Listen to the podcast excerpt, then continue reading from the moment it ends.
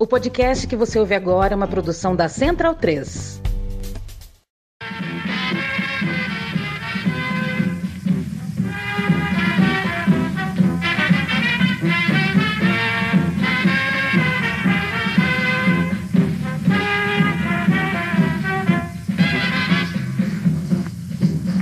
Bem-vindo, bem-vinda, amigo e amiga do meu time de botão. Feliz ano novo para você, 2023 já pegando, já estourando, já estamos em fevereiro de 2023. O meu time de botão deu uma pausa desde meados de outubro, começo de novembro do ano passado.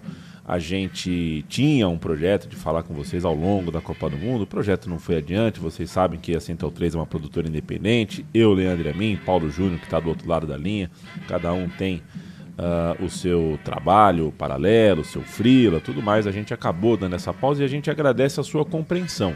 Até porque é, vocês só poderiam compreender mesmo, né? Vocês não poderiam pichar o muro das nossas casas, jogar pedra. A única coisa que estava ao alcance do nosso público era a compreensão e a espera para que a gente voltasse. Foi o caso, a gente voltou ao meu time de botão. 2023 a gente vai estar tá, uh, com vocês, já é a décima temporada do meu time de botão. E Paulo Júnior, um beijo para você. Desde o nosso último episódio, desde o nosso último meu time de botão, a gente perdeu um rei.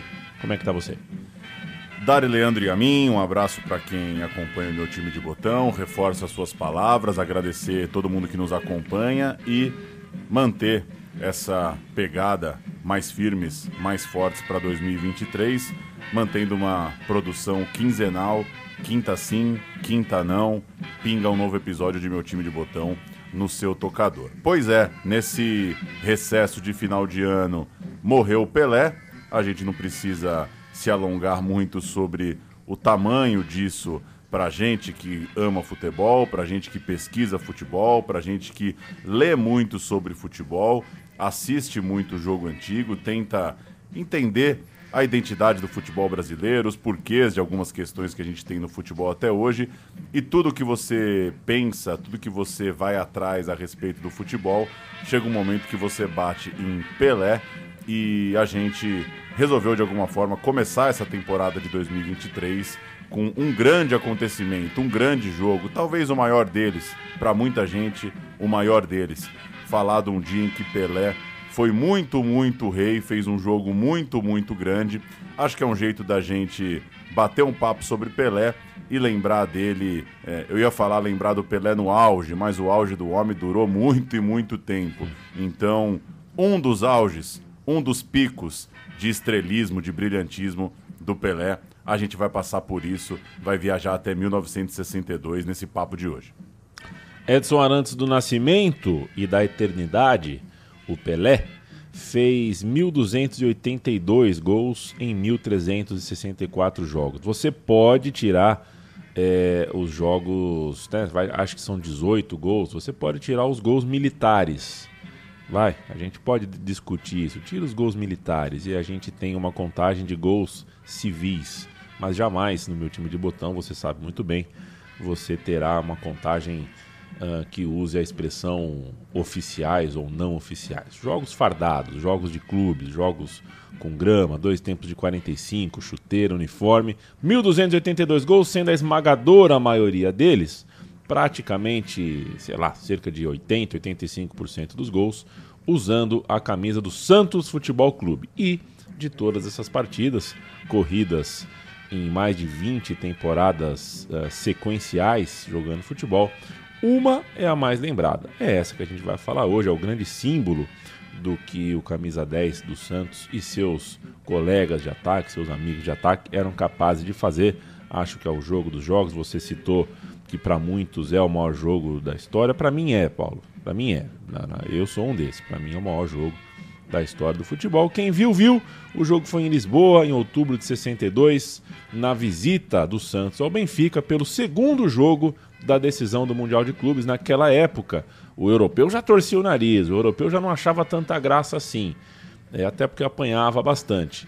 E o Mundial de Clubes era disputado em ida e volta e o Santos foi disputar a taça intercontinental. Isso é um, né, os mexicanos, os egípcios, os japoneses agradecem que a gente chama de taça intercontinental porque eles não tinham chance de ser campeão do mundo, mas era o mundial de clubes. Foi assim em 62 naquela temporada. O meu time de botão então mergulha no grande Santos e Benfica, no grande Benfica e Santos, um atropelamento dos homens de branco sobre o quadro de Eusébio lá no Estádio da Luz, o encontro do melhor time da América contra o melhor time da Europa e que o mundo parou para ver, claro, quem parou para ver não se arrependeu. Quando nós chegamos em Portugal, eles já estavam vendendo ingresso para a terceira partida. Poxa, nós não tínhamos nem jogado a segunda ainda. E já estavam com faixas e flâmulas dizendo Benfica campeão do mundo. Isso mexeu com nossos views e fizemos uma das maiores partidas do Santos Futebol Clube e a melhor partida da minha carreira.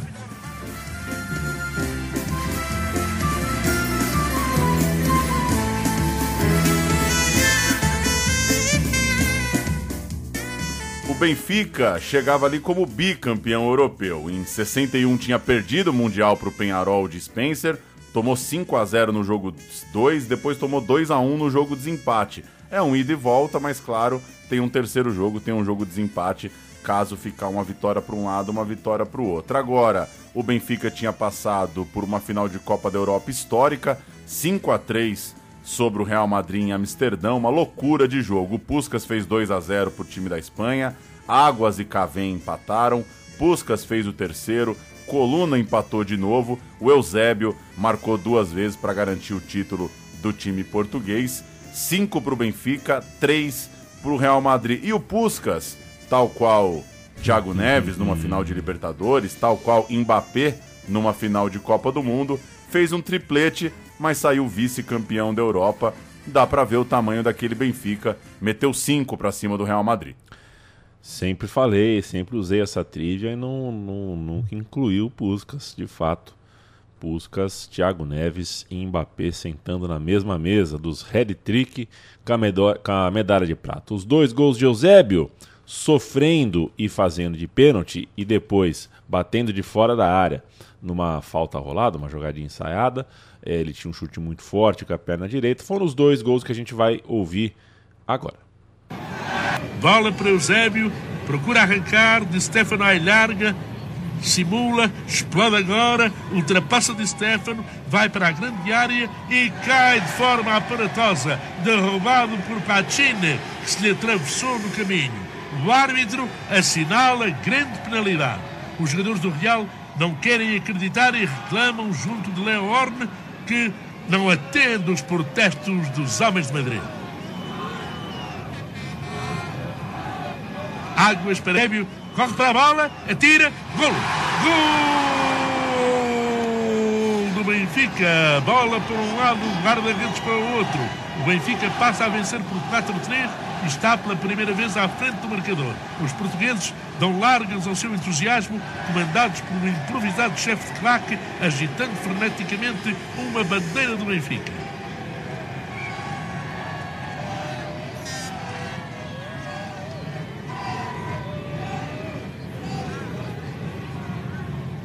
Vejamos agora a capacidade de reação. Toca para Eusébio, remata, rasteiro, gol! Gol do Benfica! Eusébio aplica um pontapé portentoso. E Paulo Júnior, o Santos, por sua vez, é, vivia o seu primeiro sucesso internacional em torneios da, da, da Confederação. Em sua primeira Libertadores, a terceira edição da história da Copa, né? É, é, começou em 60, 61, estamos em 62, terceira edição.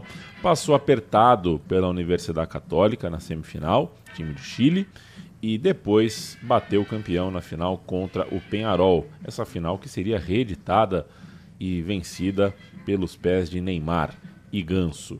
É, muitos anos depois. O Santos venceu o Penharol, que jogava naquele momento lutando pelo tricampeonato, já buscava o seu tri, que o Santos só foi conseguir em 2012 contra o próprio Penharol. Vitória no Centenário, derrota para lá de polêmica na Vila Belmiro e no jogo de desempate, título no Monumental de Nunes. Falou. Vamos ouvir essa confusão, para quem a gente não vai se alongar muito sobre Libertadores, mas é uma longa história, uma história fascinante. O jogo parou numa confusão ali começada por uma garrafa jogada no campo, o árbitro teria ali sido atingido, Carlos Robles, depois voltou o jogo, mais de uma hora parado, o jogo voltou. O Santos chega a empatar o jogo, mas depois o árbitro informa na súmula que o jogo já tinha acabado antes, que ele voltou como se fosse um amistoso. Ele voltou, mas já não valia nada, voltou só para os caras seguirem jogando bola.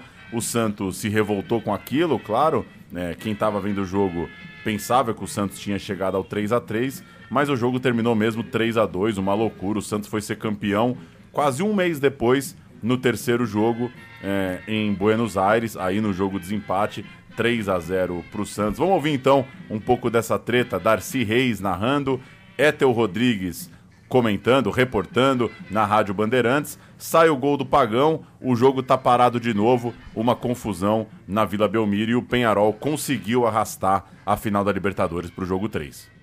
Pagão na posada, Pagão na corrida, de fora da área, encheu o pé buscando o canto direito superior da cidadela de Maidana. Os uruguaios provocam outra vez a confusão. O gramado é invadido, Pagão está caído na cancha, talvez emocionado pela feitura de quem sabe o seu mais bonito gol. A história de sua vida profissional. Aos 22 minutos, Pagão empata a partida para a equipe do Santos Futebol Clube. Fala, Apple. Atenção, Darcy, nesse instante retirado para fora da cancha o, bonde, o juiz Robles. Robles é retirado da cancha desmaiado aos braços dos policiais, dos policiais. Desmaiado é carregado nesse instante o senhor Robles. Ninguém sabe o que aconteceu. O Robles retirado nesse instante desmaiado vai sendo carregado nesse instante para os vestiários, mais uma vez. Vai ser paralisada a partida, fale. Ele estava lá pelas populares, quando nós observamos o movimento de todos os policiais que estavam ali ao longo das populares. Ele estava ali junto à linha de centro, perto das populares. De repente houve um movimento, todos os policiais saíram correndo e nós, quando a nossa atenção foi chamada para aquele local, só observamos que o senhor Robles já ajoelhava e já caía. Não sabemos o que aconteceu porque todos os policiais é que chamaram a nossa atenção. Quando observamos o senhor Robles já caía desfalecido no terreno. Mas, meu Deus do céu, o que teria acontecido a esta altura dos acontecimentos ao ilustríssimo senhor Carlos Robles, juiz chileno, que vem para cá apitar uma partida de futebol e acaba fazendo uma palhaçada tremenda, uma palhaçada internacional. Depois do gol de empate do Santos Futebol Clube, o senhor Robles caiu no terreno, ninguém sabe por quê. ninguém sabe qual foi a razão pela qual o juiz chileno foi carregado para os vestiários pelos policiais. Pode falar. Perfeito, Darcy. O negócio é o seguinte, é o bandeirinho, o senhor Massaro. Massara que saiu retirado. Deve receber, ter recebido uma garrafada, qualquer coisa e saiu. Continua em campo.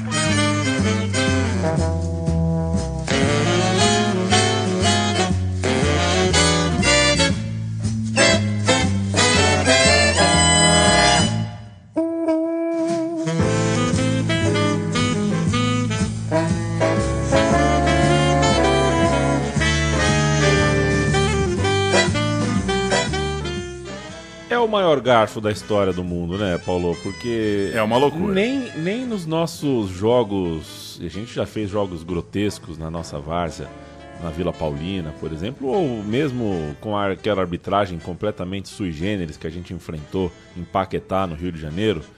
Que o primeiro tempo parou com 15 minutos. Não, muito solto. Eu nunca vi isso. O cara deu o apito final, mas continuou jogando. Não, gente, acabou o jogo, mas vamos jogar mais um pouquinho aí. Vamos lá, Pauleta. Vamos à primeira participação brasileira na Taça Intercontinental, já que o Santos foi o primeiro brasileiro a vencer a Libertadores, o Mundial de Clubes da época. Primeiro de tudo, definir detalhes regulamentares do duelo. A gente ah, fala sobre isso. Ficou combinado numa reunião no Maxud Plaza, né, Paulo? Não foi no Maxud? Joga Na primeira cadeira. Perfeito. O primeiro jogo seria no Brasil, o segundo jogo em Portugal e o terceiro, se necessário, novamente em Lisboa, 48 horas depois. Aproveita que está em Lisboa já, né? E joga por lá mesmo. Empate no terceiro jogo dava em prorrogação, seguida por sorteio. Substituição. Sorteio. Né? Ganhou a primeira, Pô. perdeu a segunda, empatou a terceira, empatou na prorrogação, Vai pra sorteio. moedinha. Substituição só em caso de goleiro machucado. Aí troca. Jogador expulso na primeira partida está fora das próximas, tanto da segunda quanto da terceira, porque não tem julgamento. O pessoal que julga está de férias, está de boa. A suspensão era definitiva. E cada clube que arque com a sua viagem. Quer ir de navio, quer ir de primeira classe, vai como tiver que ir. A renda do jogo de ida era do Santos, a renda do jogo da volta do Benfica, a renda do terceiro jogo, caso necessário, seria dividido entre Conmebol e UEFA. Faz sentido, já que era um jogo desempate é, em terras portuguesas, é verdade, mas do ponto de vista pecuniário, vamos dividir o bolo. Vale lembrar que eram dias de glória para o esporte brasileiro, na ressaca ainda do título mundial da seleção no Chile, dois meses antes. Ali, né, por aqueles dias, agosto, setembro, outubro de 62, mais exatamente em 11 de setembro, no Ibirapuera, em São Paulo, Éder Joffre defendia o título mundial contra o mexicano José Medel, que já havia, né, já havia batido numa das maiores lutas de sua carreira, dois anos antes em Los Angeles, e bateu nele de novo, agora em casa, só para dar uma, uma pitada que eram semanas, eram tempos do esporte brasileiro muito em alta. Isso você repara na cobertura da imprensa, né? Longas e longas páginas para vários esportes, para vários esportistas brasileiros, é, arrebentando aí ao redor do mundo. Mas aí onde o Santos vai mandar o jogo? Era natural imaginar que o Maracanã era muito mais rentável, não por ser, não só por ser maior, é, como também porque tinha uma limitação no Paquembu, é, tinha uma regulamentação ali municipal no Paquembu com uma tabela de preço fixa. Um clube, quando jogava no Paquembu, um estádio da Prefeitura de São Paulo, podia tirar de bilheteria no máximo 12 milhões de cruzeiros. Quando você fazia os descontos, isso dava uns 9 milhões de cruzeiros livres. Enquanto isso, é, como trouxe o jornal O Globo em 3 de setembro, um jogo no Maracanã podia bater 30 milhões. É, tinha sido assim num Brasil e Portugal, na reta final da preparação para a Copa do Mundo, tinha batido ali a casa dos 30 milhões. Mesmo com os impostos, você tiraria mais que o dobro num jogo no Maracanã, comparando com um jogo no Pacaembu, por exemplo. E no fim a previsão deu certo. A renda para o jogo de ida no Maracanã, que a gente vai chegar já já, bateu 31 milhões de cruzeiros, foi um recorde para a época, com 85 mil pessoas. Ou seja, é, a grana pesou, cabe mais gente e o combinado ali entre Maracanã e Pacaembu valia demais a pena jogar no Rio de Janeiro. E vale observar, né, Paulo, abrindo um parênteses aqui, a gente fala um pouquinho mais de renda. O Santos estava na crista da onda, era o time do momento, não só no Brasil como no mundo, e por causa disso eh, estava somando recordes, estava conseguindo recordes de bilheteria. Um clássico contra o Corinthians, em setembro daquele ano de 1962, por exemplo, bateu o recorde da Vila Belmiro em campeonatos locais, bateu 2,6 milhões de cruzeiros, é, pouco mais, né? deu 2,4 no, no ano anterior, um jogo contra o Palmeiras. Era um novo recorde e o recorde absoluto era do duelo contra o Penharol pela Libertadores. O Santos faturou de bilheteria naquele dia 5,4 milhões de cruzeiros. A maior renda do Pacaembu em campeonatos também era do Santos, também era do Peixe, um jogo contra o Palmeiras. Esse jogo chegou a 8,3 milhões, todo mundo indo para lá para assistir. O Santos de Pelé, Gerd Wenzel foi nesse jogo dos 8,3 milhões, tenho certeza absoluta. Um beijo para o nosso amigo alemão Gerd Wenzel. Já a bilheteria recorde em duelos brasileiros foi Santos e Botafogo no Maracanã. Isso foi em, em janeiro de 1962 é, esse duelo de Pelé contra Garrincha, Santos contra Botafogo, bateu 15 milhões de cruzeiros. E você, Paulo Júnior, que converta cruzeiros para reais corrigidos para o ano corrente de 2023. Apesar de já ter feito mais de mil gols, é sempre uma alegria fazer gol. No jogo, quando a gente não faz gol, a gente sai um pouquinho murcho de canto, sai um pouco triste. E dias depois a confirmação. Onde vai jogar, quando vai ser o jogo, ficou definido Santos e Benfica no Maracanã. primeiro marcado para uma sexta-feira, 21 de setembro, muito porque o prefeito de São Paulo, Prestes Maia, não autorizou um aumento nos ingressos no estádio municipal do Pacaembu, e o Santos alegava também que uma maior arrecadação na ida ajudaria a cobrir os custos da viagem para Portugal no jogo de volta. Acabamos de falar, cada time tinha que se virar para viajar. No fim, essa primeira ideia do dia 21, o jogo ficou para o dia 19, na quarta, teve um encaixe ali na tabela do Campeonato Paulista e, para alegria dos cariocas, ficou mesmo marcado para o Maracanã. Estampou o Globo, valorizando ele próprio, abre aspas, para o jornal o Globo. Atendendo a tese empossada pelo O Globo em sua edição de segunda-feira, o Santos e o deputado Mendonça Falcão, presidente da Federação Paulista, resolveram que o primeiro match entre o campeão da América do Sul e o Benfica será mesmo no Maracanã, na noite de quarta-feira, 19 de setembro. Fecha aspas para o texto do jornal, ou seja, a própria imprensa carioca é, chamando para si a responsabilidade, né? valorizando a campanha, o interesse que ela tinha em fazer esse grande jogo no Maracanã. O jornal lembrava, inclusive, do apoio da cidade ao Palmeiras na Copa Rio de 51. Dizia ali em matérias com articulistas que, olha, em 51 a torcida do Rio abraçou o Palmeiras para ganhar a Copa Rio e eu acho que o Santos pode se sentir em casa, vai ser abraçado também no Maracanã. Isso é 11 anos depois da conquista do Palmeiras. Ou seja, a imprensa do Rio abraçou. Queria, claro, receber o Santos, receber o Pelé para esse jogo que seria histórico. A, a, administração dos estádios do estado da Guanabara, o famoso ADEG, né? ADEG forma, como dizia o Maracanã, aquele alto-falante uh, uh, que depois virou Suderge, né? É, previa Isso. que com 100 mil ingressos já se alcançaria a maior bilheteria da história do futebol sul-americano, na casa dos 48 milhões de cruzeiros. Veja bem, é, o, o, recorde de Santos e Botafogo no Maracanã tinha dado 15. Aqui a gente estava falando de, de, mais que o dobro, estava né? falando de 48 milhões de cruzeiro com uma renda líquida de 34 milhões. Geral a oitentinha, arquibancada trezentinhos, 40 é, é, é, é, cadeiras a 500 e dava para ter cadeira de 3 mil, mas as cadeiras partiam de 500 e os camarotes a 3 mil cruzeiros, é, podendo chegar inclusive a 4 mil cruzeiros, nada mal. Preços, né? Você podia pagar 80 ou 4 mil. Você tem aí um universo muito grande, muito expandido entre o valor mínimo e o máximo. Eu gosto desse tipo de informação. Pois é, de Lisboa, o técnico Fernando Rieira falou com muita honestidade. Perguntaram para ele: acha que o Benfica pode vencer? E ele falou: talvez em Lisboa no segundo match. No Rio, acho difícil. E depois seguiu: o Santos é um grande time, é uma equipe mais famosa hoje que o Real Madrid de outras épocas, o que não é de se estranhar para quem já viu jogar craques como Pelé, Coutinho, Zito, Gilmar, Pepe, Mauro, Calvê, Mengavo, Dorval. Tava ali pagando um pau pro time do Santos e admitindo que ganhar na ida, ganhar aqui no Brasil, era muito difícil. O Benfica chegou ao Brasil na segunda-feira, dia 17, ficou no Hotel Glória, luxuoso, famoso, Bom reduto demais. de celebridades, conhecido inclusive por ter recebido por muitos e muitos anos o concurso das fantasias do Carnaval Carioca. E o Santos chegou também do Rio no mesmo dia, no começo da semana, ficaria no Hotel Paineiras, conhecidíssimo ali por ter uma vista privilegiada para o Cristo Redentor.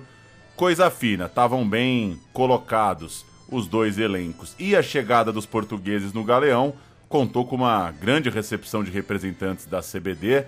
Chegou também o vice-presidente do Flamengo. E olha, essa aqui é muito boa.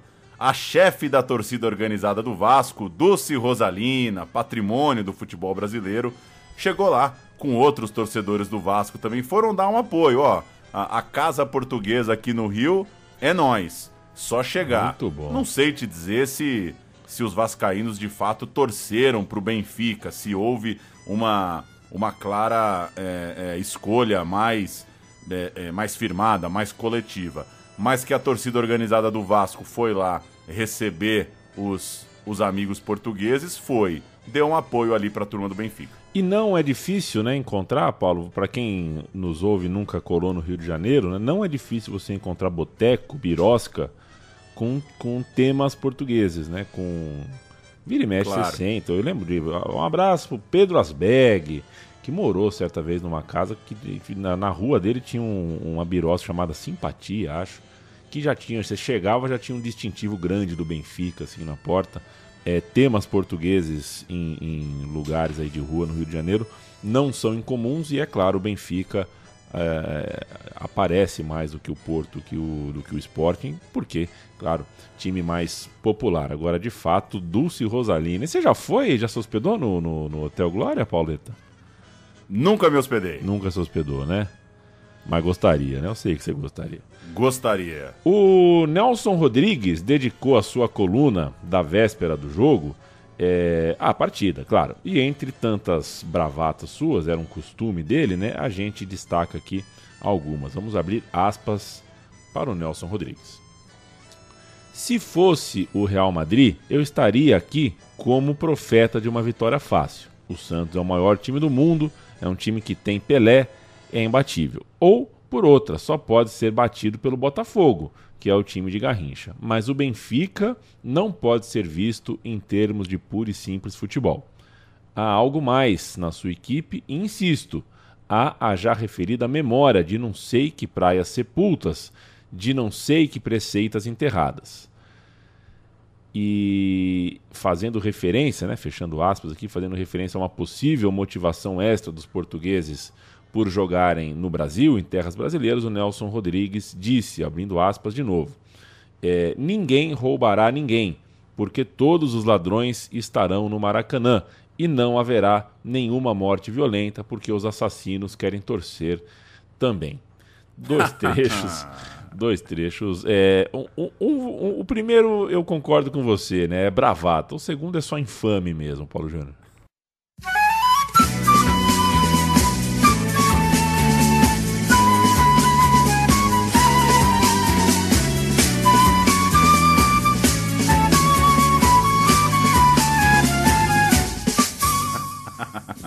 Lembremos que o Pelé tinha perdido a Copa do Mundo do Chile por lesão, ainda vivia uma certa retomada de sua melhor condição física, mas a comissão do Santos garantia que o Pelé, prestes a completar 22 anos, Pelé de outubro, então ali durante o Mundial mesmo ele chegaria aos 22 anos, a comissão garantia que ele estava numa forma ainda melhor ali em setembro de 62 do que nos tempos pré-Copa do Mundo. E é interessante pensar isso porque recuperações físicas é, mais incertas naquela época, né? O cara precisava voltar a jogar de fato, você não tinha uma, uma condição de fisiologia como é hoje, uma previsão tão certeira. Era natural que o mundo olhasse para o Pelé e falasse: pô, ele né, não conseguiu fisicamente jogar a Copa, será que vai aguentar encontrar os europeus? Tinha um pouquinho dessa dúvida nos comentários que a gente encontrou na pesquisa. Então chegamos ao jogo, 19 de setembro de 62, sem transmissão da televisão por falta de acerto financeiro, arbitragem paraguaia indicada pelo time europeu, o visitante conseguia ali indicar o país que ele, que ele preferia, seria uma arbitragem local sul-americana e a opção do Benfica foi por preferir uma arbitragem paraguaia e Rubem Cabreira estava no apito para esse jogo de ida Santos e Benfica. O Santos foi a campo exatamente com o mesmo time que venceu o Penharol no jogo do título, desempate na final da Libertadores, menos de um mês antes. Aquele jogo foi em 30 de agosto, a gente está aqui em 19 de setembro. E o time era esse: Gilmar, Lima, Mauro, Calvé e Dalmo, Zito e Mengalvio, Dorval, Coutinho, Pelé e Pepe. É... é o time, né? É o time. É o time. O técnico era o Lula, Pauleta. Já o Benfica tinha alguns problemas físicos na, antes da viagem, não jogou o goleiro Costa Pereira, titularíssimo por anos, titular inclusive na final da Copa da Europa contra o Real Madrid, em maio. Ele foi substituído por Rita. O atacante José Águas também ficou fora, jogou o Santana. O Germano foi um ausente na zaga, acabou jogando o Raul, que era um cara que tinha chegado ali naquela temporada.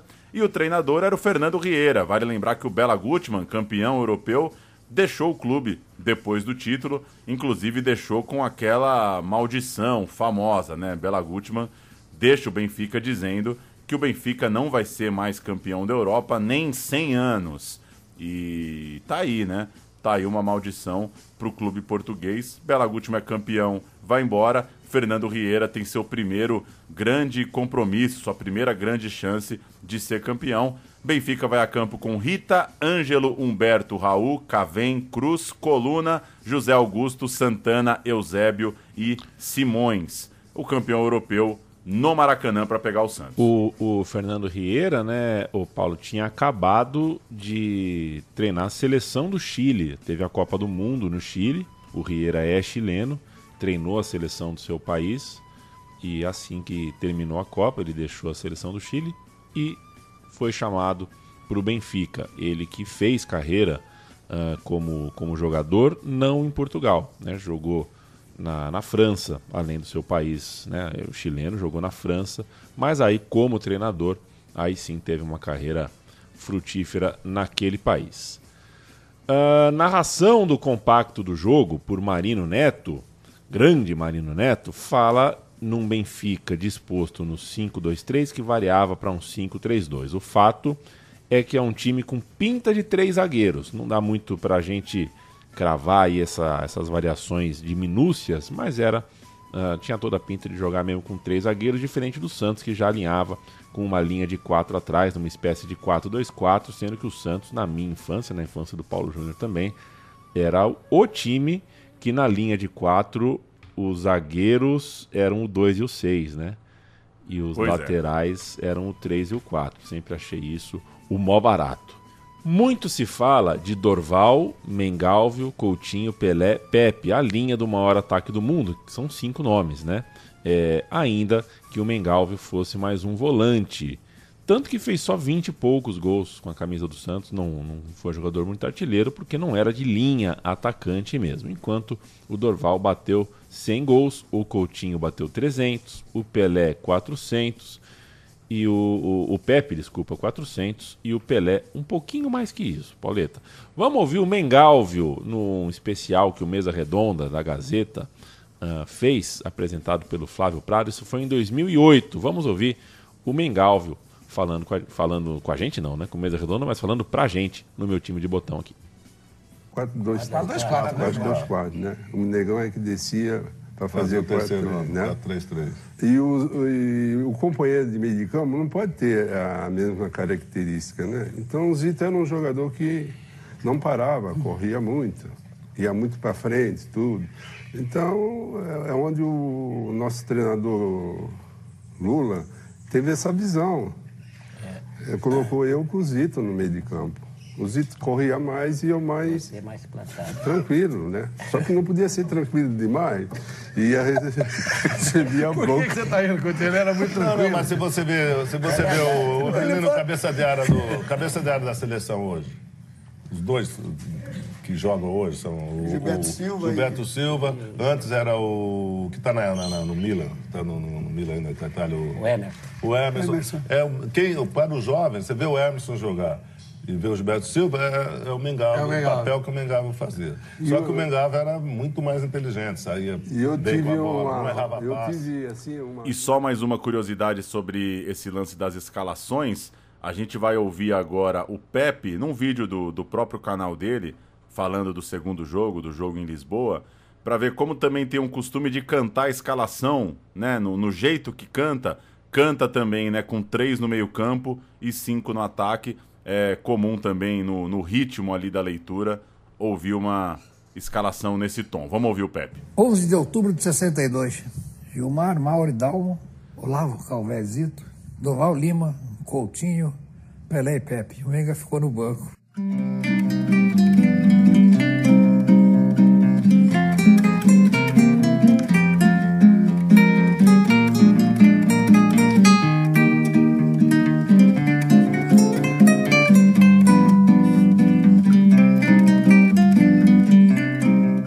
Ao jogo, o Santos passou longe de sobrar. Não é que o Santos voou no Maracanã, não. Pelo contrário, ficou claro desde o começo que ia ter que suar para bater o campeão europeu, talvez mais do que muita gente imaginava. O placar sai do zero aos 31 minutos. O Pepe bate uma falta na ponta esquerda, rasteira, forte, um meio chute, meio cruzamento para o meio da área. é, tem um primeiro desvio na defesa e a bola sobra para o Pelé chutar a bola, goleiro, zagueiro, aproveitar a sobra e fazer 1 a 0 gol do Rei. O Benfica vai empatar aos 13 do segundo tempo com Joaquim Santana, dá um tapa na saída do Gilmar, tá? Por enquanto 1 a 1.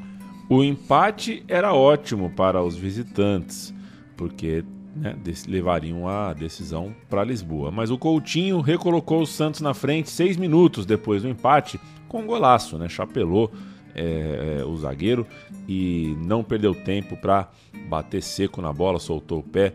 Lembrou um pouquinho até o gol do Pelé na Copa do Mundo, né? Na Copa do Mundo da Suécia, quatro anos antes. 2 a 1 para o Santos, Maracanã ruidoso e o jogo esfriou, com o Santos controlando uh, a vitória, né? Afinal de contas, tinha tomado um susto, não queria tomar outro.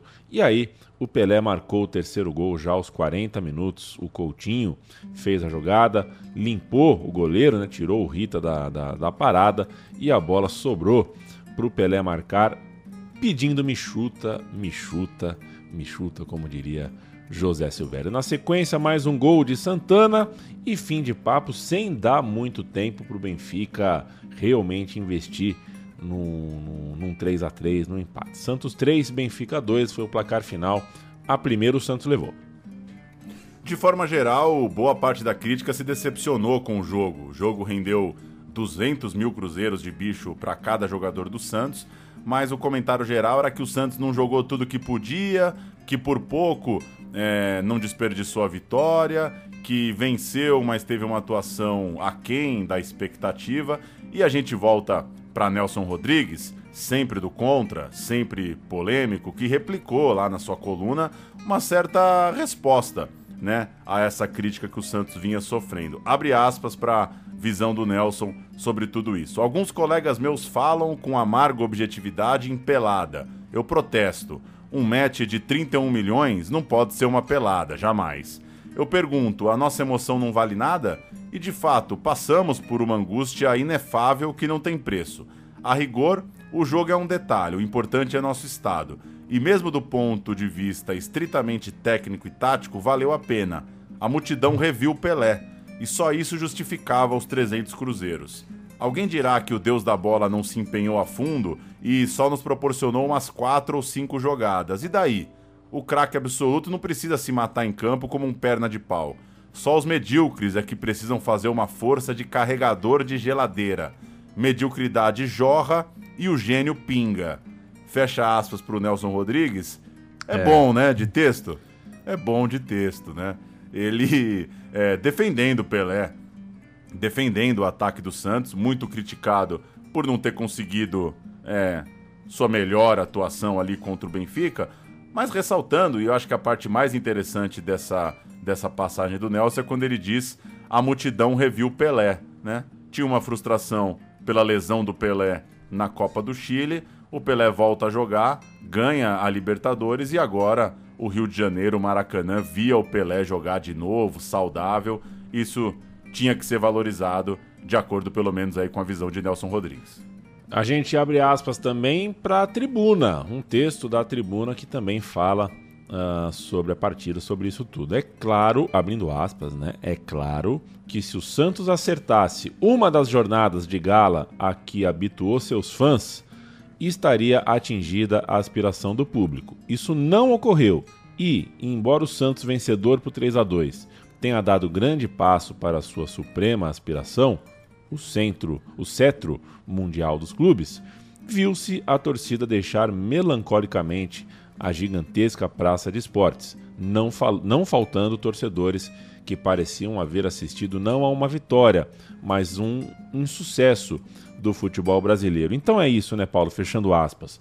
Quando a gente fala que o Santos 5, Benfica 2 em Lisboa foi o maior jogo da história do futebol, ou um dos maiores, ou o ponto alto da carreira do Pelé, o ponto uh, absoluto da, da genialidade do Pelé, é, isso de alguma forma que como é normal quando você tem ida e volta, né? Fica na memória muito mais o retrato do segundo jogo. E às vezes o primeiro jogo contou uma outra história, e entre um jogo e outro, o debate foi diferente daquele que ficou marcado para sempre. Né? Então termina o primeiro jogo, as pessoas estão um pouco boladas, as pessoas estão um pouco, ué, não rolou, o Santos não, não sei não, o Santos não jogou o que tinha para jogar e ficou nesse caldo aí até a viagem para Lisboa.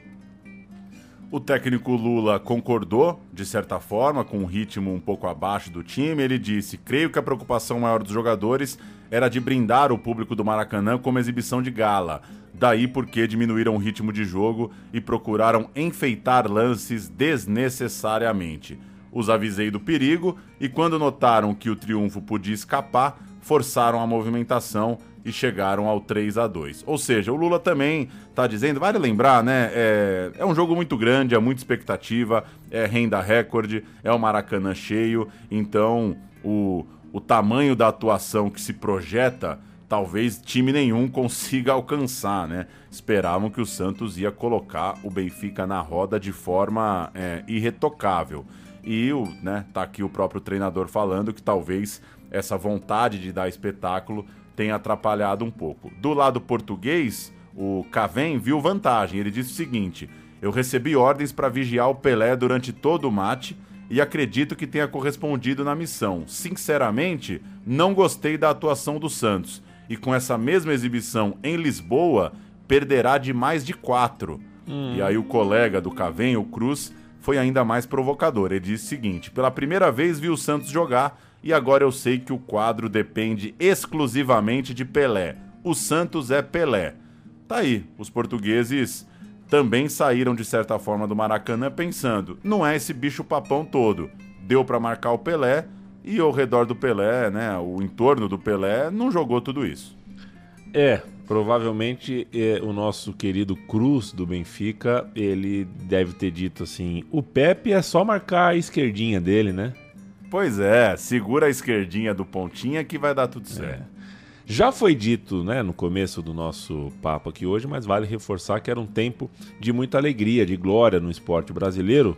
Falamos do Éder Joffre e eu falo também da Maria Esther Bueno, que era campeã de Wimbledon em 59 e 60, voltaria a ganhar daqui dois anos, né, em 64. E o time masculino de basquete do Brasil foi campeão do mundo em 59, como seria de novo, seria bicampeão mundial em 63. Ademar Ferreira da Silva é outro destaque internacional, foi bicampeão olímpico no salto triplo nos anos 50. E o Éder Joffre, que a gente já falou, acabou sendo nos anos 60 um dos grandes pugilistas do planeta. Se a gente expandir um pouquinho mais o tempo, ali na frente, em 72, o Brasil ganharia pela primeira vez a Fórmula 1 com Emerson Fittipaldi. Então são muitos ícones esportivos em variados esportes, com esse clima de euforia que o Maracanã era lotado, pessoas querendo ver o brasileiro se dando bem, e foi marcado para 1 de outubro o banquete dos campeões do mundo no Chile. O Brasil acabara de sair campeão mundial, bicampeão do mundo no Chile, ainda que com o Pelé machucado fora de campo, mas campeão também em data que os jogadores também receberiam seus carros como parte do Prêmio da Conquista. Para quem não sabe, foi prometido de maneira estatal carros para os jogadores, para os bicampeões do mundo. Muita festa, muito otimismo com o nível do esporte do país, mas tinha o Benfica ainda vivíssimo na contenda. Paulo. Pois é, passado o jogo de ida, o Santos começava a planejar a ida para a Europa e por causa do custo elevado, para não perder viagem, já tentava achar uns amistosos por lá. Foram enviados telegramas para o Milan e para Roma, propondo amistosos dias depois da final em Lisboa. No fim, o Santos acabou jogando contra o Racing de Paris, no Parque dos Príncipes, venceu por 5 a 2. Jogou contra o Hamburgo da Alemanha, lá no Volkspark Stadium, empatou 3 a 3 e jogou contra o Sheffield Wednesday, jogo em Hillsborough, vitória do time brasileiro por 4 a 2 tudo isso em coisa de uma semana para voltar para o Brasil e seguir jogando o Paulistão. O jogo em Portugal seria só em outubro, mas aí já chegou uma notícia em 24 de setembro, traduzida ali pelos jornais brasileiros. Acredita-se que todos os ingressos para o jogo do dia 11 no Estádio da Luz estão esgotados. Ah, o, a notícia, o que circulava, era que estava uma loucura em Lisboa e que não tinha muito jeito mais de conseguiu uma entrada. É, esse relato das agências internacionais, ainda extra-oficial, era de que os anúncios para o jogo estavam sumindo já da imprensa portuguesa, já não tinha mais anúncio sobre venda de ingressos. A perspectiva era de arrecadar 1.500 contos, isso dava mais ou menos 60 milhões de cruzeiros, dava o dobro, portanto, do arrecadado no Maracanã. E é, convertendo para a moeda brasileira, a entrada custava mais ou menos o dobro da arquibancada no Rio. A arquibancada no Rio custou 300 cruzeiros, é, em Portugal dava entre 600 e 2 mil cruzeiros, partia do dobro, portanto. E aí no dia 28, já chegando mais perto da virada do mês, o jogo era em 11 de outubro, aí saiu a nota da France Press, a nota da agência internacional traduzida pelos jornais brasileiros, ingressos esgotados. Só tinha uma ou outra entrada para sócio do Benfica, mas há 15 dias do jogo já não tinha mais entrada para ver o Pelé em Lisboa. Você gosta de sócio torcedor, Paulo Júnior? É.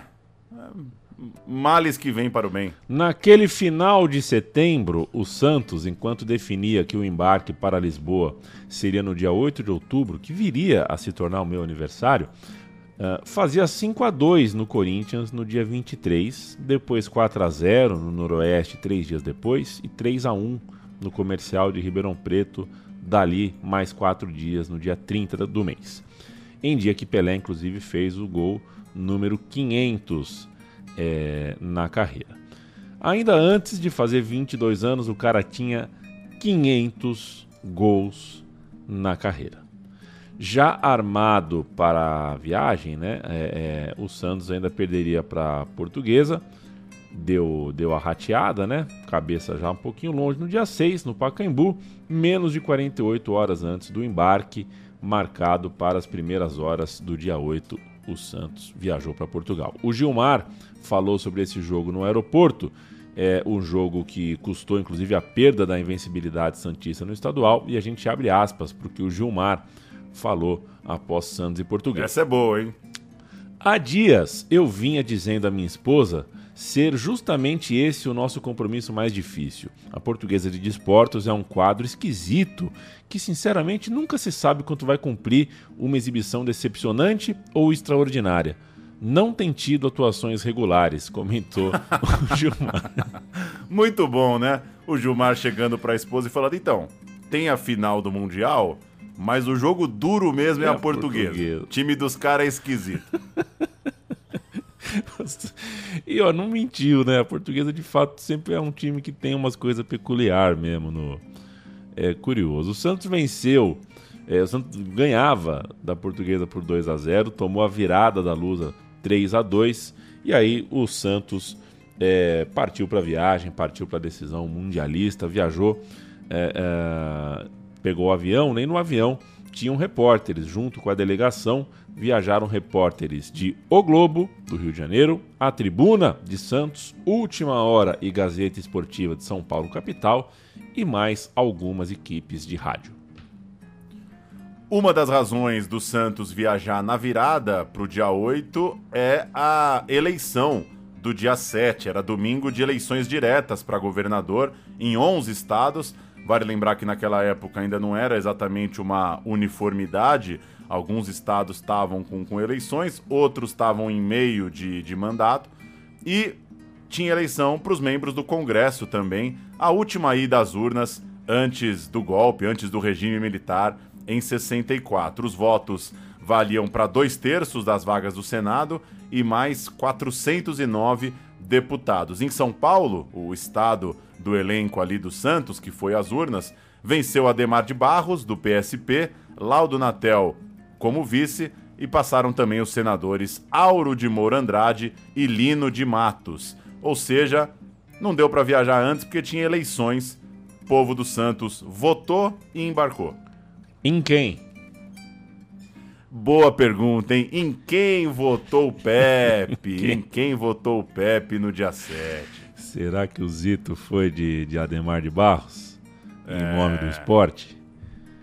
Sei lá. O Benfica, Paulo Sérgio da Silva Júnior, teve compromissos amistosos, né? Enquanto o Santos tinha essa agenda campeonato estadual frenético, como sempre foi no futebol brasileiro, o Benfica teve compromissos amistosos.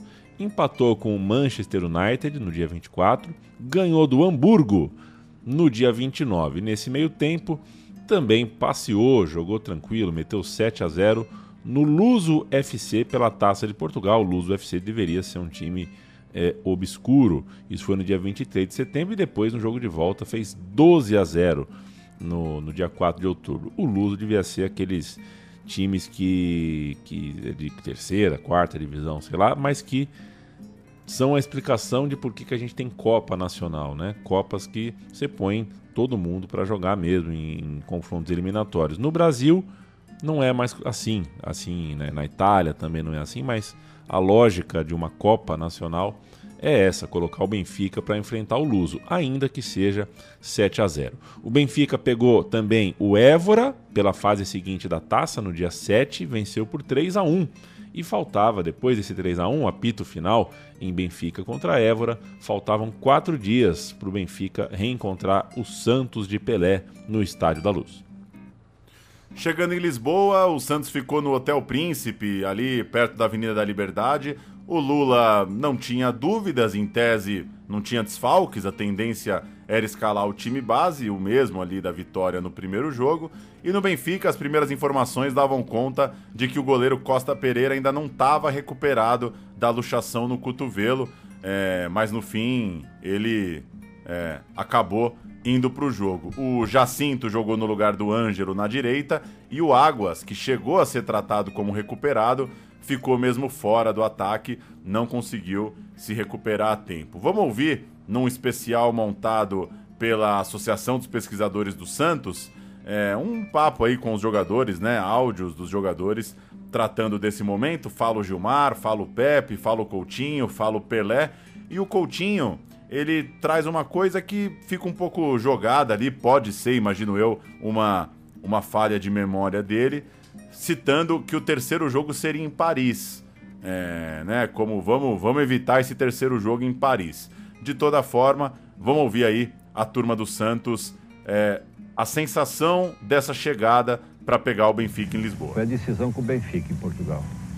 Pelo fato, nós ganhamos aqui do Benfica 3 a 2 o primeiro jogo. Quando chegamos em Portugal, ao desembarcarmos em Lisboa, nós começamos a ouvir os comentários inclusive que já haviam vendido os ingressos para o terceiro jogo. Então eles prometiam uma forra lá, né? Iam ganhar da gente.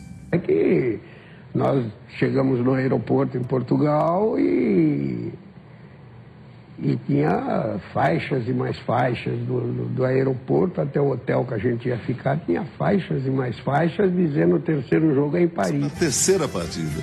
Poxa, nós não tínhamos nem jogado a segunda ainda. E já estavam com faixas e flâmulas dizendo Benfica campeão do mundo. Isso mexeu com nossos bios e fizemos uma das maiores partidas do Santos Futebol Clube e a melhor partida da minha carreira. Ah, sim, sim, isso. Então eles já levavam com favas contadas o terceiro jogo. E realmente era mais propenso a isso. Nós perdemos e ir para a terceira partida. Mas eu não sei por que cargas d'água, não sei o que, que deu nessa turma aqui. Eles levantaram, acho que endiabrado, né? Que... Como era de costume, fazendo batucada no ônibus, aí. Aí quando nós estávamos chegando na porta do hotel, o Lula falou assim, ah, eu conheço Paris, eu não quero conhecer Paris, não. Eu já conheço Paris. Aí nós falamos, que é Paris? Nada, vamos atropelar os caras aí, pronto.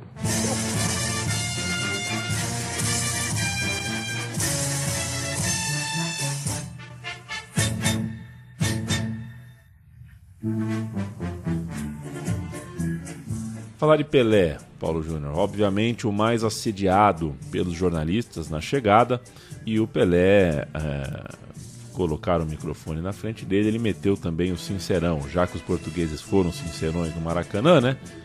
Aspas para o Pelé. Admito que o Benfica vença quinta-feira no Estádio da Luz. 48 horas depois, porém, acho que será impossível o bis dos famosos craques portugueses e voltaremos com o troféu. Mas isso é uma hipótese, pois a ideia é sim conquistar a taça o mais rapidamente. Então, Uh, Pelé deu de barato o jogo 2, embora tivesse focado, claro, na vitória, que abreviaria a disputa mundialista. Chegando o dia do jogo, as notícias de Lisboa tratavam do altíssimo e atípico número de cambistas circulando com entradas que custavam quatro, cinco vezes o valor que havia sido pago nas bilheterias. A diretoria do Benfica, inclusive, precisou interromper o número de associados. O Benfica bateu 61 mil sócios, o Estádio da Luz comportava por volta de 70 mil pessoas. A diretoria do Benfica resolveu bloquear. Não dava mais para virar sócio querendo assistir Benfica e Santos. Na arbitragem, depois de um trio paraguaio aqui no Rio de Janeiro, foi confirmado um trio francês lá para Lisboa, né? A arbitragem europeia no jogo lá na Europa. Inclusive o Pierre Schwint, não deve ser assim que se fala o sobrenome dele, né? Me desculpa, Pierre. Ele já tinha apitado o Santos 6, Benfica 3, jogo no torneio de Paris no ano anterior. Tinha apitado também Brasil 3, Inglaterra 1 na Copa do Mundo do Chile. Então era velho conhecido de Santistas, de brasileiros em geral. Vamos ouvir um trechinho de um programa recente no Sport TV. O Lima fala do ambiente lá em Portugal e o Pepe fala também um pouco sobre o Pelé, sobre o Benfica, os nossos grandes jogadores do Santos, lembrando um pouco da época. Meu Deus! Tem uma história bacana disso aqui. Por favor, então sente aqui e nos conte. Lembrando que vocês foram para a final do Mundial, depois de passar pelo Penharol, e foram jogar contra o Benfica. Isso. Lá de é, Portugal. Em Lisboa, no, no hotel onde nós ficamos hospedados, não precisa nem falar que toda o pessoal que trabalhava e tudo, todo mundo torcendo pro, pro Benfica. Pro Benfica. E nós lá.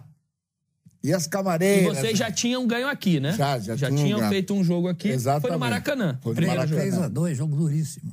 É. Aí nós fomos lá e tal, e eu brincando com ela, assim, e tal, não sei o que lá. Falou assim, mas tem uma coisa, não sei o que, que eu falei pra, pra uma delas, ela falou assim: tem uma coisa. Benfica nunca perdeu aqui em casa. No Estádio da Luz. No Estádio da Luz. Falei, não perdeu porque nunca jogou contra a gente aqui. Ela falou assim, mas ele me chamou de, de atrevido, sabe, brincando assim. Ela falou, mas ele é muito atrevido. E não sei o que lá. Eu falei, vamos fazer uma coisa melhor? Eu falei assim, se nós ganharmos, vocês me dão, vocês passam pra gente o vinho. Um vinho português, um da vinho melhor português, qualidade. Uma caixa de vinho e tal, não sei. A senhora pode ficar com a minha camisa. Aí ela olhou para outra, tinha umas quatro ou cinco e tal, não sei o que lá, falou assim: tudo bem, tá feito. Você acredita que nós fomos, né, Pepe, pro jogo, ganhamos, ganhamos o título, quando nós chegamos, elas estavam lá no hotel. Com a caixa de vinho? Mas tranquilamente. não tinha, não tinha como. Deu vinho assim, quase chorando. E o bacana disso tudo foi, agora, coisa de dois meses atrás, eu estava fazendo uma matéria no Memorial dos Santos, é onde tem os troféus, é. enfim, aqueles negócios todos dos títulos. Aí eu estou fazendo uma reportagem para televisão. Uhum. Aí estou contando a história do, do, do, do jogo do, do, do Benfica, né? Aí entra um, um, um, cara pela, pela porta, ouviu o que eu estava falando, ele falou: pode acreditar. Com, português. Com, português. Pode acreditar. Que ele, ele nos fez chorar. Esse time nos fez chorar. Ele falou assim: e é verdade o que ele está falando. É verdade, opa. Ele falou opa. assim. Ele falou assim: eles ganharam muitos vinhos lá.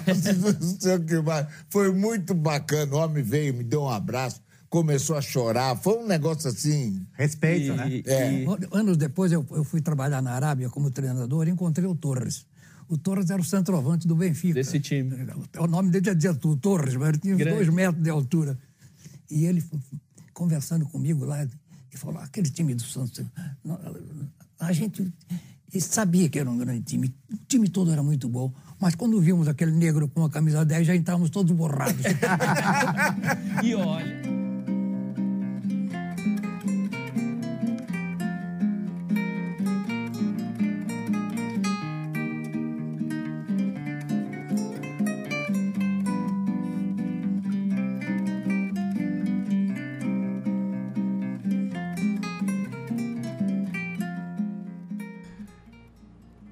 Foram 15 estações de rádio presentes, além de agências de notícias ou jornais da Inglaterra, da Itália, da França. A tribuna de Santos falou em 120 cronistas de todo o mundo. Era essa a estimativa da tribuna para a cobertura do jogo. E uma bucha uh, havia para ser resolvida no Brasil. A Agência Nacional foi autorizada pelo ministro da Justiça da época a fornecer o som da Rádio Nacional para que as emissoras pudessem transmitir o jogo com a voz do Brasil, né, a obrigatória voz do Brasil, adiada para depois da partida. Então o Santos uh, uh, poderia que o Santos que parou uma guerra poderia atrasar a voz do Brasil, a voz do Brasil marcada para o fim da tarde de uma quinta-feira no, no horário brasileiro tradicional. A mesma tribuna de Santos reproduziu uma entrevista completa do Pelé, bombardeado ali pela imprensa na véspera da final, era a principal atração, claro. E aí tem um diálogo bem interessante entre quem Pelé faz quem e os repórteres. Eu vou fazer o Pelé. Começa tá perguntando se ele não estava cansado de todo aquele assédio. E aí vamos nesse ping-pong. Então, o Pelé começa dizendo: nada. É minha profissão e vocês têm a sua. Eu falo porque vocês perguntam. Tá tudo certo, eu tô às ordens. Casa ou não casa? Há uma noiva já no seu destino? São muitas mulheres, isso é a verdade, na minha volta. Mas eu não sei, sinceramente, quem quer o Pelé e quem quer o Edson Arantes. Não está saturado do futebol, Pelé? Mas eu agora comecei. E você gosta de jogar na Europa? Adoro. Os europeus sabem de futebol. Aí o Pelé reforça que é impossível sair do Brasil para outro clube, diz que precisa ir ali da entrevista, porque ele já combinou com a turma de comer uma bacalhoada portuguesa e termina dizendo: Que prato gostoso! Ê, Pelé, 21 anos. 21 anos e tendo que filosofar sobre a vida. Vamos pro jogo? E tem mudança do Santos. Eu citei há pouco que o Lula não tinha nenhum desfalque, mas tem uma mudança. Jogou o Olavo, não jogou o Mengalvio. O Olavo jogou na lateral e o Lima foi fazer a volância ao lado do Zito. Pessoas que ia jogar, mas o Lula, o Lula chegou lá. Na hora da escalação, ele falou: o Lula era assim. A pessoa só hoje vamos jogar com fulano, fulano, fulano. Lima na minha direita, eu falei, será que ele não falou meu nome? Não jogou ele, o Lula preferiu o Lima. O Olavo foi para lateral. É, é, e foi, passou o Olavo para lateral. O Olavo chegou a treinar na lateral, chegou, mas não tinha jogado na lateral. Sempre bom ouvir seu Pepe uh, conversando, falando, proseando e também jogando. Ao jogo, Pelé, aos 15 minutos, completando de carrinho um cruzamento rasteiro do Pepe e também aos 25 do primeiro tempo numa jogada individual, na qual ele invadiu a área uh, uh, por dentro né, e, e, bateu de canhota. Talvez o, um dos gols mais bonitos do Pelé, né? Esse é, Talvez é aquele um clássico, é. passa bastante esse, né? Que golaço.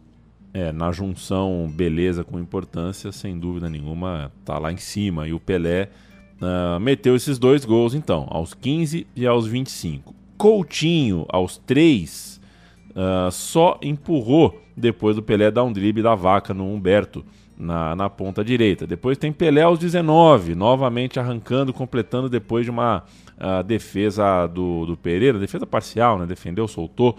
É, e ainda tem o Pepe no gol mais fácil de sua vida, quando o goleiro Pereira de novo soltou a bola, soltou nos seus pés aos 32 do segundo tempo. 15 25 do primeiro, 3 19 32 do segundo. O Santos fez 5 a 0 5 a 0 em Portugal, em Lisboa e depois, aí depois o Benfica jogou mais solto. Aí o Benfica descontou com Eusébio e também com Santana aos 40 e 44 do segundo tempo. Puta que pariu, que coisa linda. Esses minutos, né, entre o 32 e o 40, esses oito minutos em que esteve 5 a 0 para o Santos em Lisboa, é o lugar para onde eu gostaria de ter sido transportado se pudesse escolher uh, um lugar para estar tá na história do futebol. Esses oito minutos devem ter sido Uh, delírio puro, viva o Santos Futebol Clube de Pelé. Vamos pros gols, Pauleta? Bora! Tem Valdir Amaral, tem Canal 100 pra gente mergulhar um pouco nessa jornada que tem o Pelé fazendo um gol de oportunismo,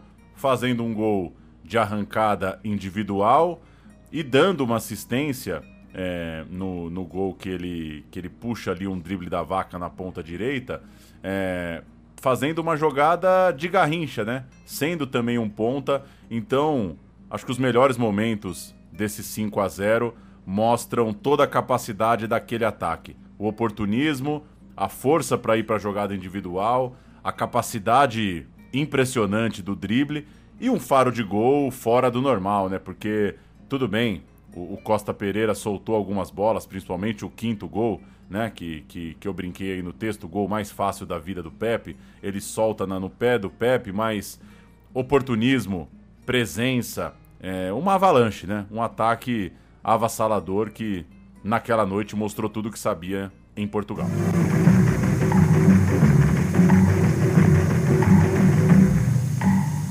Afinal, grande espetáculo, Santos e Benfica. Joga-se em Lisboa o título mundial de clubes. A equipe brasileira, com a vantagem de uma vitória obtida no Rio, bastava o um empate para conquistar a taça. Ao Benfica, só a vitória interessava. Cabeçou de abriu para Pepe na ponta canhota. Vai chegando o Pepe. Já driblou o jogador que era Raul. Puxou, cruza o gol do Santos. Cruzou, tiro rasteiro o jogador Pepe. Entrando pelo... Olha o Santos já começando. Já soltou Pepe, cruzada para Zito, deixou para Pelé, invade pelo comando, atenção, gol! Sensacional o gol de Pelé, uma joia, um primeiro gol de Pelé, pela sua decisão, pelo seu senso de oportunismo, pela sua penetração e pelo tiro fortíssimo à esquerda de Costa Pereira. Pelé! A Pelé, Pelé passou por Humberto, passou por Raul, aí a linha de fundo, entrou o Rancero, gol! Coutinho completando o lançamento de Pelé pela linha de fundo. Deixou 99,5% do gol Pelé nos pés de Coutinho, livre, livre na pequena área. Coutinho apenas escolheu. Pelé ainda reservava algumas surpresas para os milhares de espectadores. Um gol de placa para o Estádio da Luz.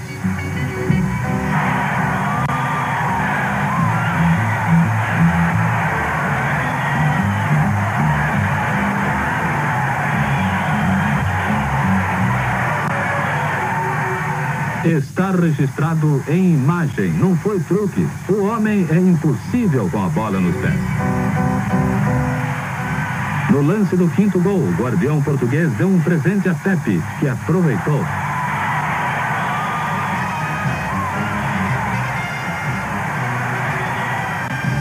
A 0 representava uma vitória contundente, mas o Benfica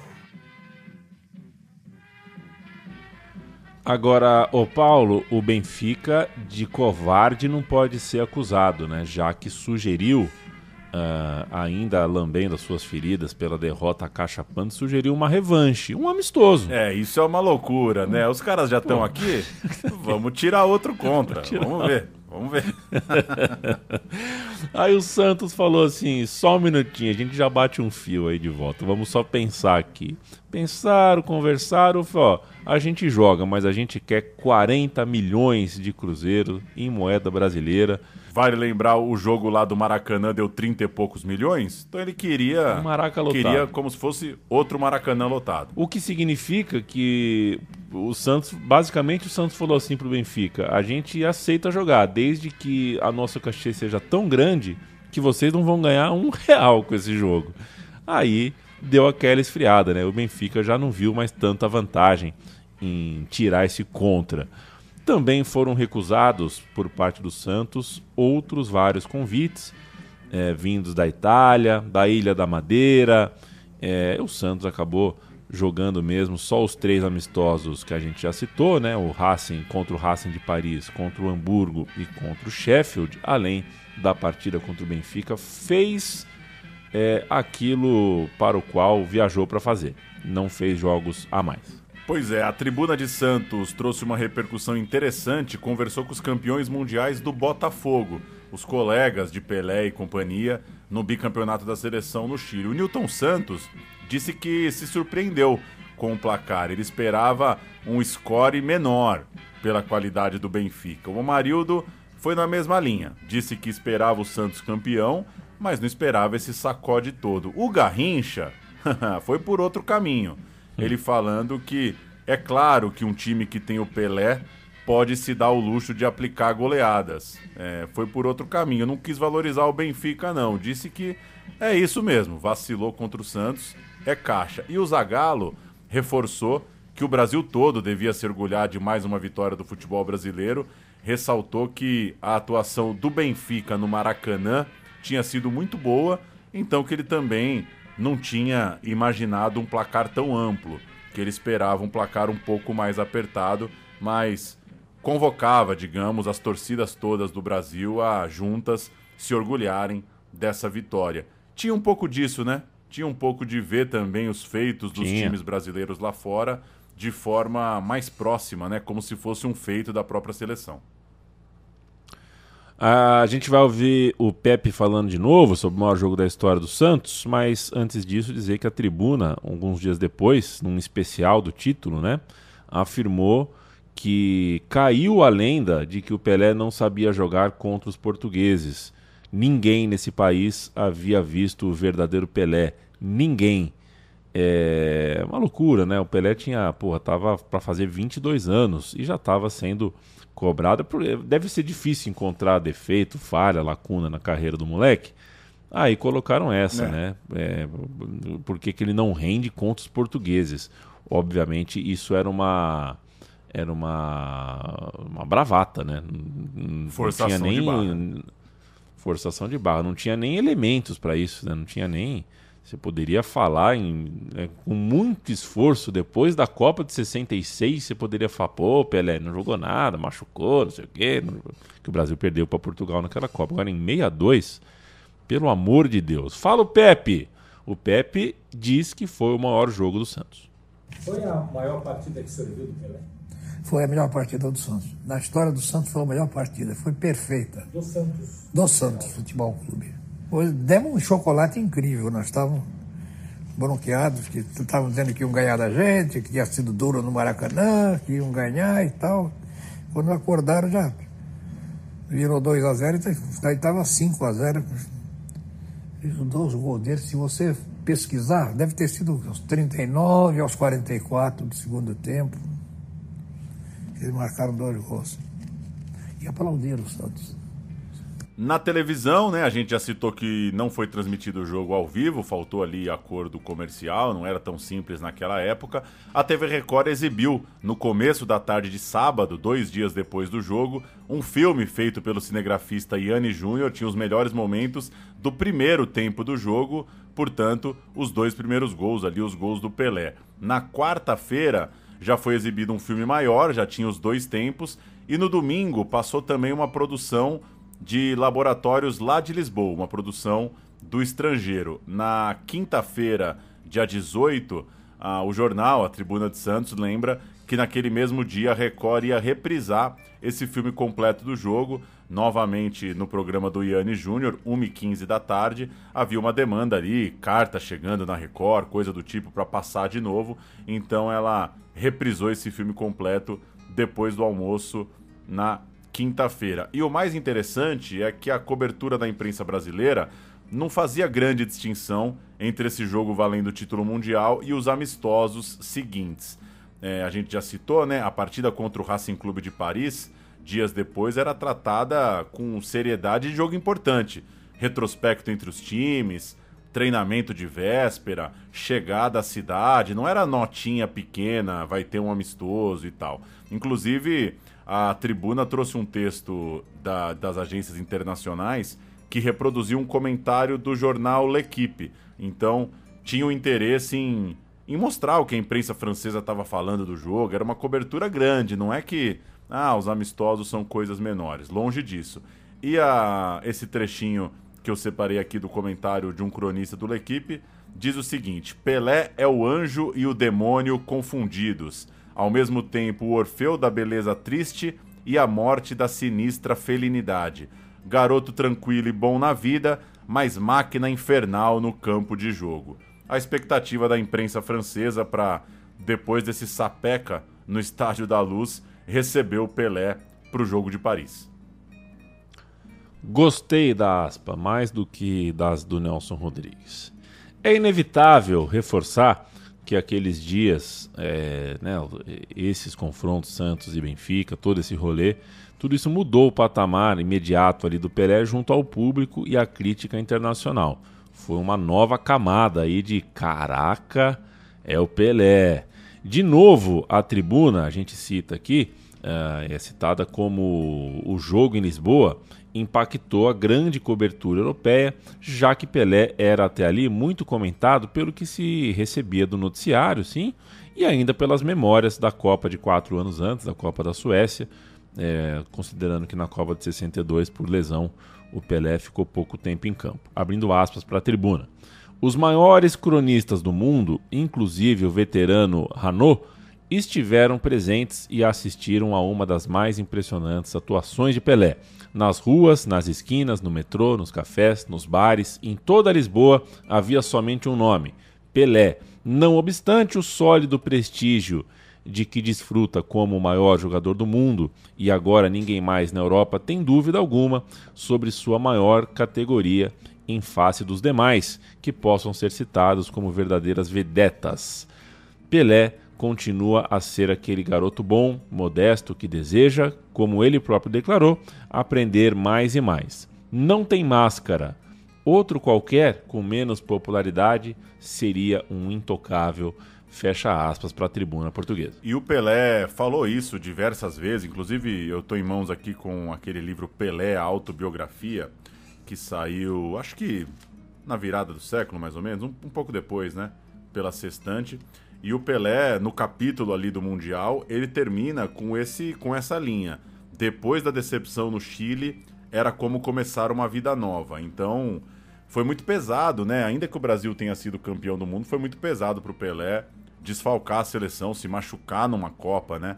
Então, ganhar o título mundial com o Santos para cima do Benfica foi de certa forma, né, como ele diz, recomeçar assim, um novo, olha, a carreira é, vambora, vambora. Foi só um, foi só uma lesão, né, pequena, uma coisa pontual. E é curioso porque o Pelé já tinha feito grandes atuações na Europa, mas talvez é isso, né, que você trouxe agora da, do impacto na crônica, talvez isso também seja fruto de um aumento da popularidade dele, né?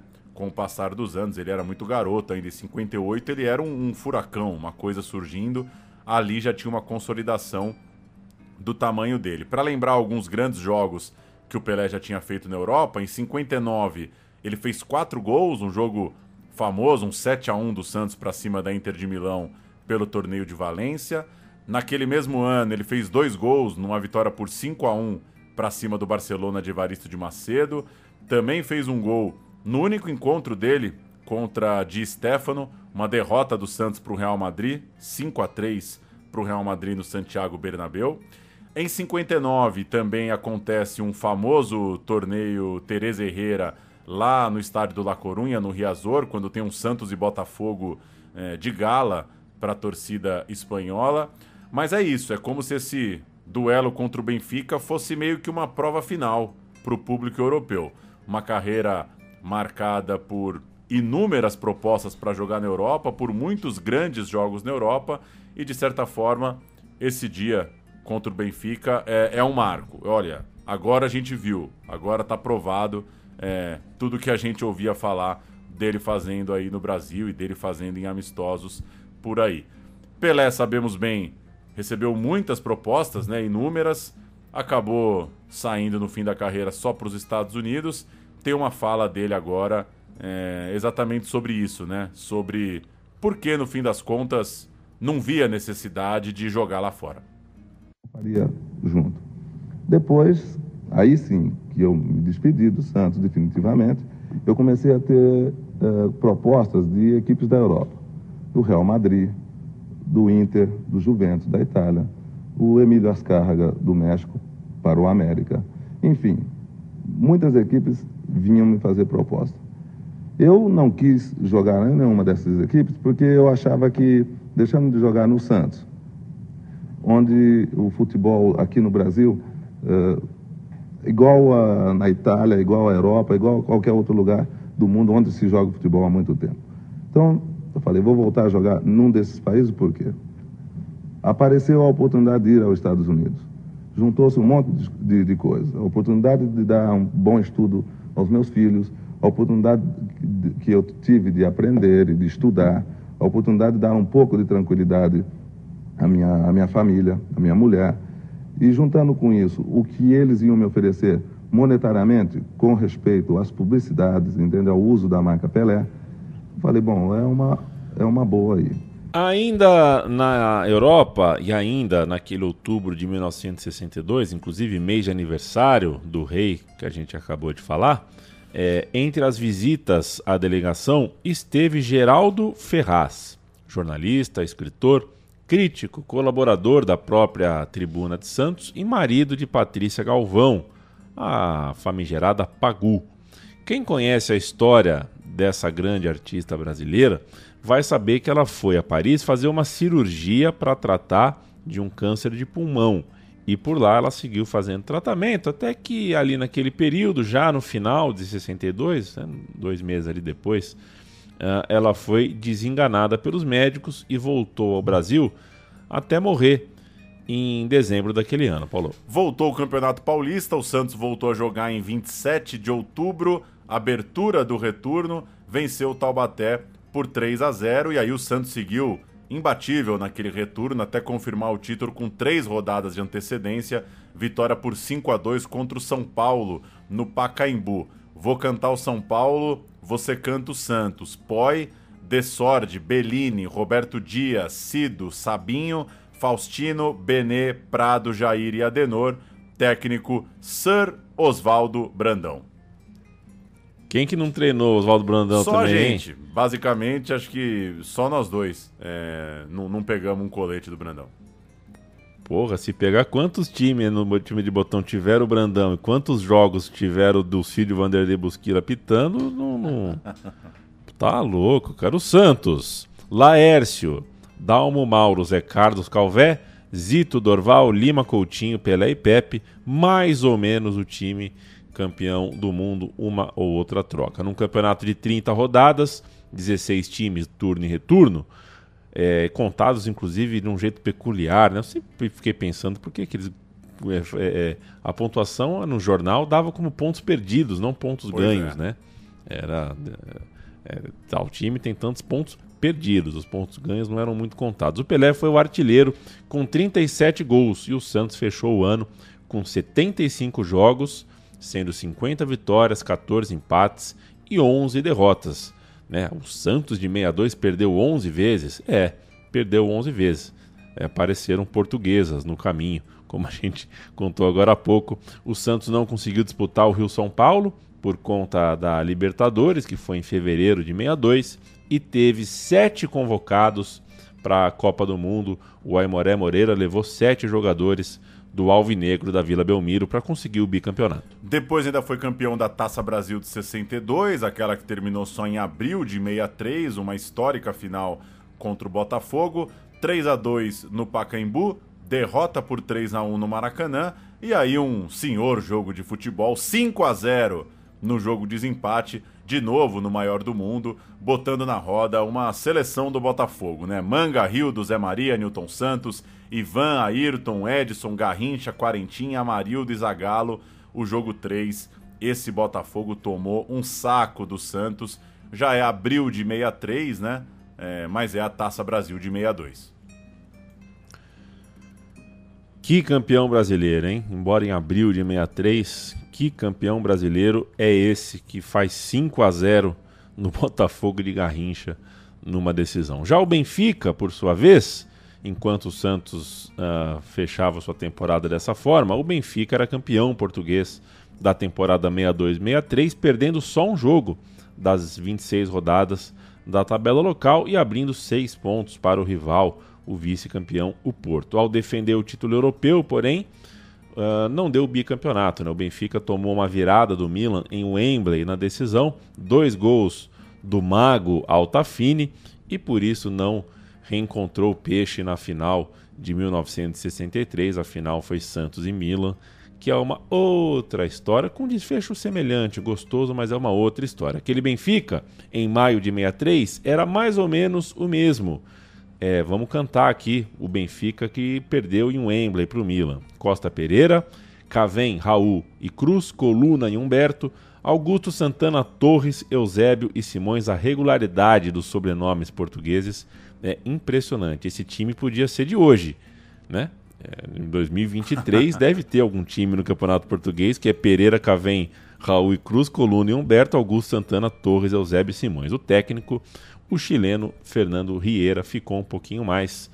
Vamos é, ouvir, Paulo Júnior, em 1997, o Pedro Bial entrevistou o Pelé e o Pelé falou um pouquinho sobre a morte. A gente é, é evidente o que motiva a gente a começar a temporada 23 falando sobre Pelé, é, mas uh, mais do que a gente elocubrar sobre isso, vale muito mais a gente ouvir o Pelé falando sobre a morte em 1997.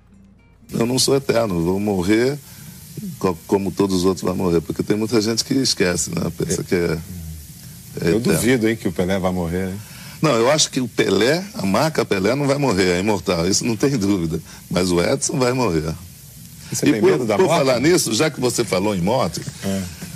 geralmente quando as pessoas morrem, uh, vira boa. No Brasil, ai, coitado, morreu. Muitas vezes é um mau, mau caráter, só porque tinha não. Então eu vou fazer um pedido aqui. Quando o, o Edson morrer, uh, não, não façam festa, não falem que era bonzinho. Tudo que tiver que falar, fala agora. As festas, a homenagem, dá, dá em vida. Depois que morrer, deixa o Edson em paz. Grava isso, guarda aí.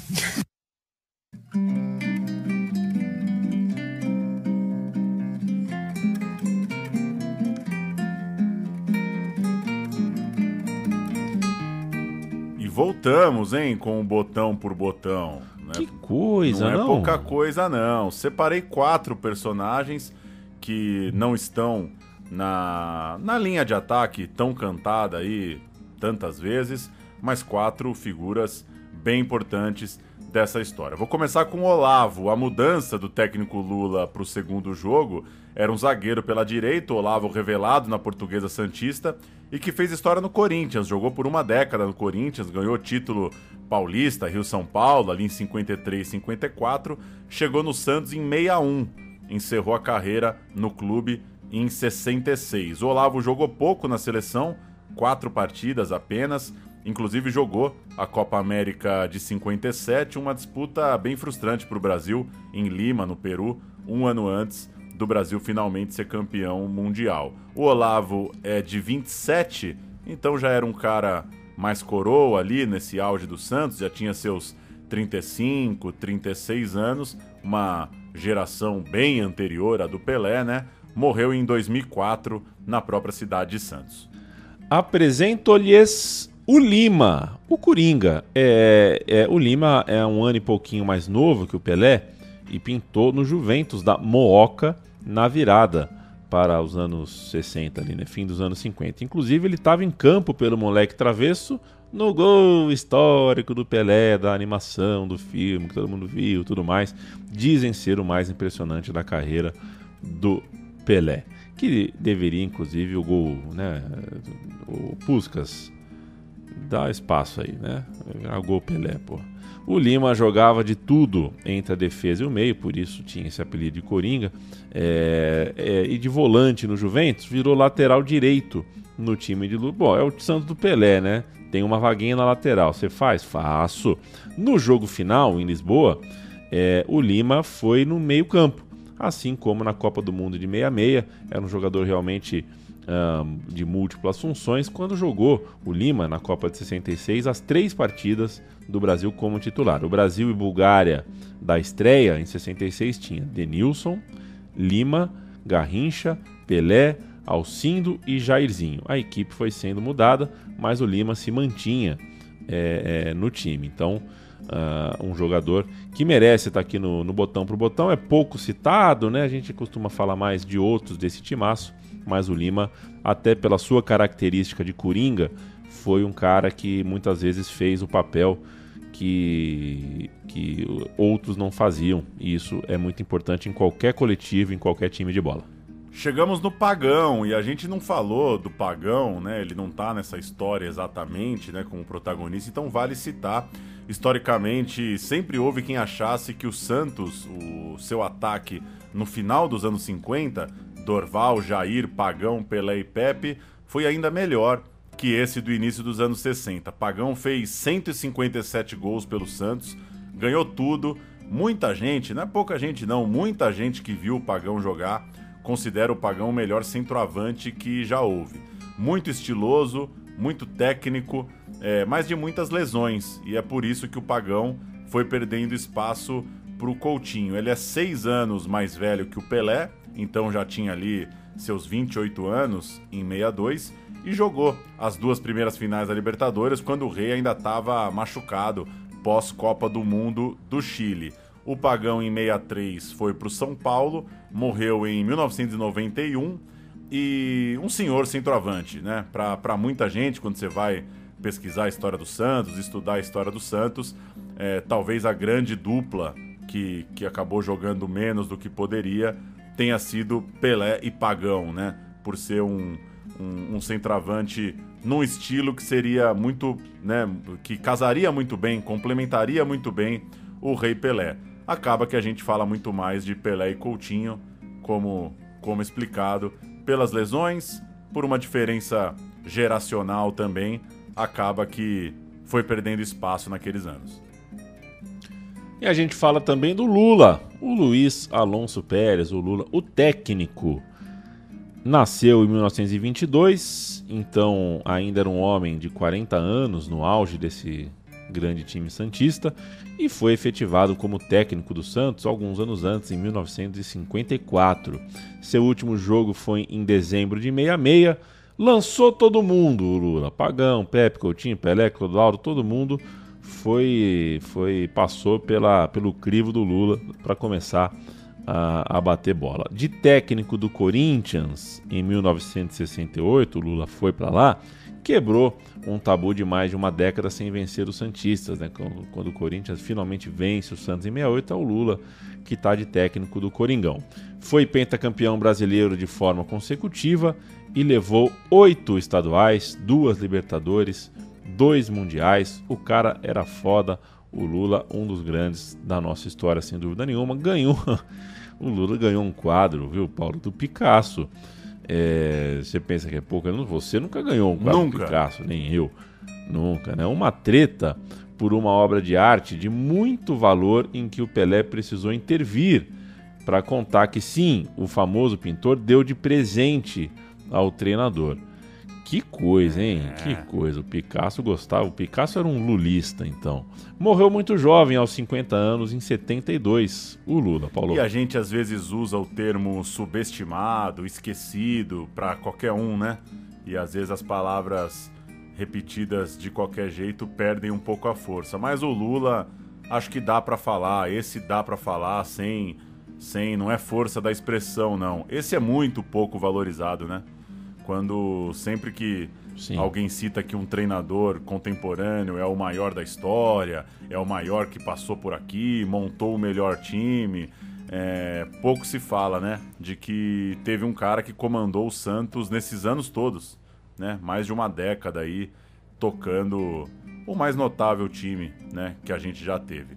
Para dar os créditos do que a gente ouviu, meu caro Leandro e a mim, teve Pelé Eterno, filme do Aníbal Massaini Neto, é Pelé, filme do Luiz Carlos Barreto, programa da Sport TV, com o Roger e com o Murici Ramalho, programa do canal do Pepe, o antigo, saudoso Canal 100 e mais materiais da TV Gazeta no Mesa Redonda, da TV Globo, da TV Cultura com o programa Vox Populi e arquivos montados aí pela SOFIS, a Associação dos Pesquisadores do Santos Futebol Clube. Tem muita coisa de Santos do Pelé, de Santos de 62 espalhada por aí. É um assunto inesgotável e a qualquer hora a gente vai voltar a falar dessa turma ainda, com certeza. Viva Pelé, viva a todo mundo que cuida com, com carinho, zelo do futebol de ontem, do futebol de anteontem, viva a história do futebol. É... E vamos em frente, Pauleta. 2023 chegou, estaremos aqui do começo ao fim, falando de bola, falando de história. Duas vezes por mês a gente chega com uma edição nova. Valeu demais, visitem nossa cozinha, uh, procure no seu agregador preferido uh, os episódios que você quiser. Não vem pedir pra gente um, um episódio que a gente já falou, já foram uma porrada aí, de repente você não, não, não encontrou, procura antes. Mas se tem uma ideia e a gente não contou a história ainda, use as redes sociais, dê um jeito de falar com a gente, porque é sempre um prazer receber sugestões. Valeu demais, Paulo! Valeu, tomamos nota de todas as sugestões, então pode nos procurar que vale sempre muito a pena. Estamos no Twitter em podcast underline botão. Estamos agora também com financiamento coletivo no Padrim. Só procurar meu time de botão. Pode escrever, pode nos procurar. É sempre um prazer trocar ideia sobre isso daqui. Valeu, até a próxima.